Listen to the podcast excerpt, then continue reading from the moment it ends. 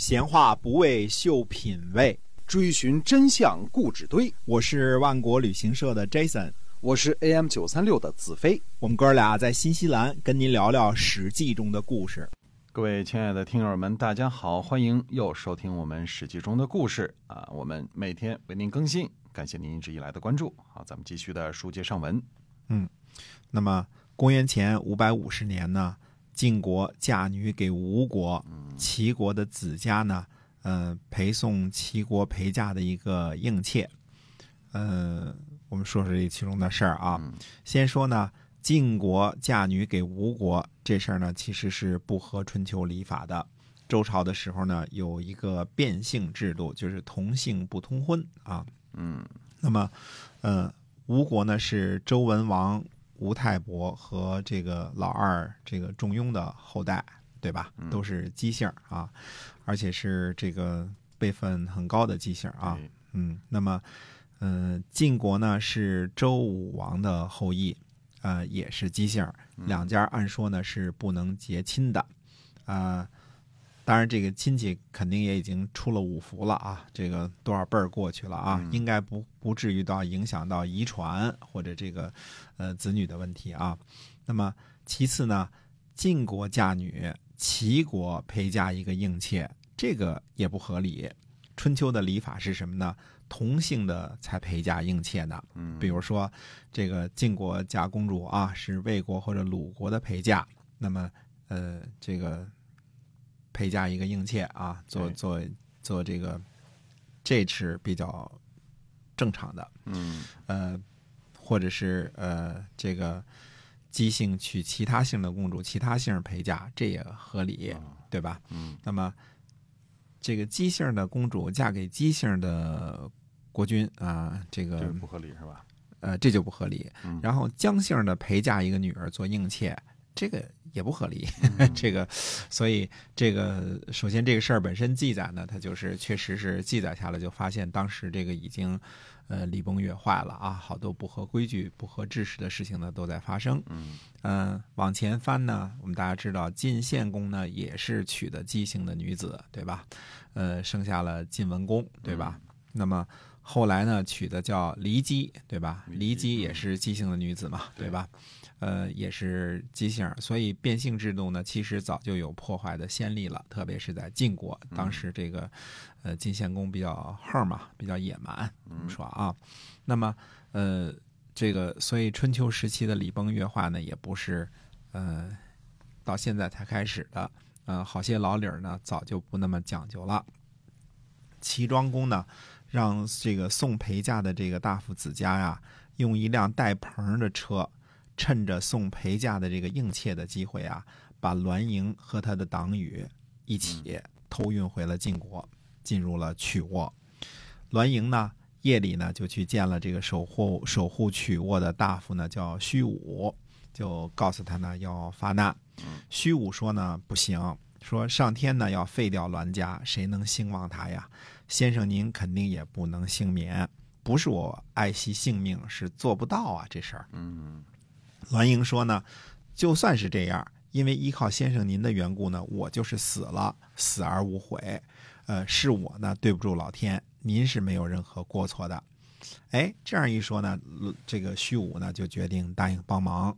虚武呢就把这个曲沃的众人找来，请他们喝酒，啊，还演奏音乐。虚武说呢，如果现在栾盈也在，那该有多好啊！啊，众人都说呢，如果能够得到我们的主人为他而死啊，虽死犹生，大家呢就叹息啊，也有人哭泣，嗯开始哭了。可见原来这个栾英对待手下呢，确实是不薄啊。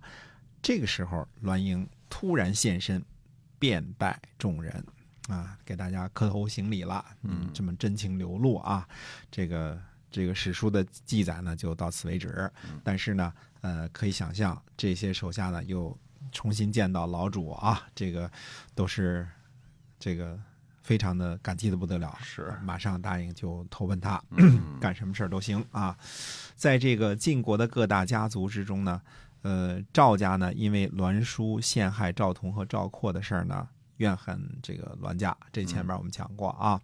赵家呢跟韩家的关系很好，两家呢比较的和睦。那么范家呢，因为栾衍驱逐范鞅的事儿呢而怨恨栾家，对吧？中行家呢，因为呃讨伐秦国的时候，栾衍呢故意找茬儿，为马首是瞻嘛，对吧？啊大家记得这个啊。嗯这个这个，所以不听这个命令，所以对栾家呢也不满。嗯呃，原来呢，这个士盖啊，现在的中军将士盖呢，因为和中行衍呢共同统领中军，两家呢嗯关系很好。那么智家呢，当时的智营呢，呃，年纪还很小呢，嗯听命于中行家，因为智家跟中行家这个本来都是荀家嘛，对吧？哎，，智家的先祖荀守本来就是中行家的先祖荀林父的弟弟，两家呢血脉相连。最后一位卿士呢，程正，他呢受到晋平公的宠幸而被提拔的。那么魏家呢，原来是和栾家共同统领夏军，所以魏家和栾家呢很交好。那么栾盈呢，也和魏叔的关系呢很好。现在魏叔是这个魏家的这个呃家督啊。嗯那么呃，其余大夫呢，也都是他们这一派的。栾盈呢，靠着魏家的帮忙呢，率领曲沃的甲士呢，进入了国都新绛。我们说这个新绛呢，位于现在山西侯马啊。嗯那么当时呢，乐王府呢侍奉在范宣子石盖旁边，就有人报告说呢，说栾氏进入国都了。啊、石盖呢一下非常的恐慌啊。嗯那么乐王府说呢，就对这个石盖说，他说保护国君呢进入别宫一定不会有害的，而且呢栾氏呢得罪人太多了，您呢是当政大臣，栾盈呢从外边进城，您执掌政权，有很多利好的地方。您既然拥有权力呢，呃，能够掌控民众，没有什么好担心的。支持栾氏的大概也只有卫氏吧，我们可以强迫卫氏。平息动乱呢，要靠权柄，您可千万不能懈怠啊！啊嗯，这乐王府给这个，呃，范宣子世盖打气儿呢啊，在这儿，哎，那么突然一下，栾盈，呃，而且算是很怎么说呢，很戏剧性的办法啊，躲在这个陪送应妾的这个大篷车里边啊，嗯呃，潜入了曲沃，而且呢，呃，收服了曲沃的众人，呃，就带兵呢，就因为魏家的帮忙的关系呢，就攻入了都城。嗯那么，到底这个会这个事件会演变成什么样呢？呃，我们下回跟大家接着说，越来越热闹了啊！哎，是的。今天我们这个史记中的故事啊，就先跟您讲到这儿了啊，后边呢更好听，希望您呢每天都能关注。我们下期再会。再会。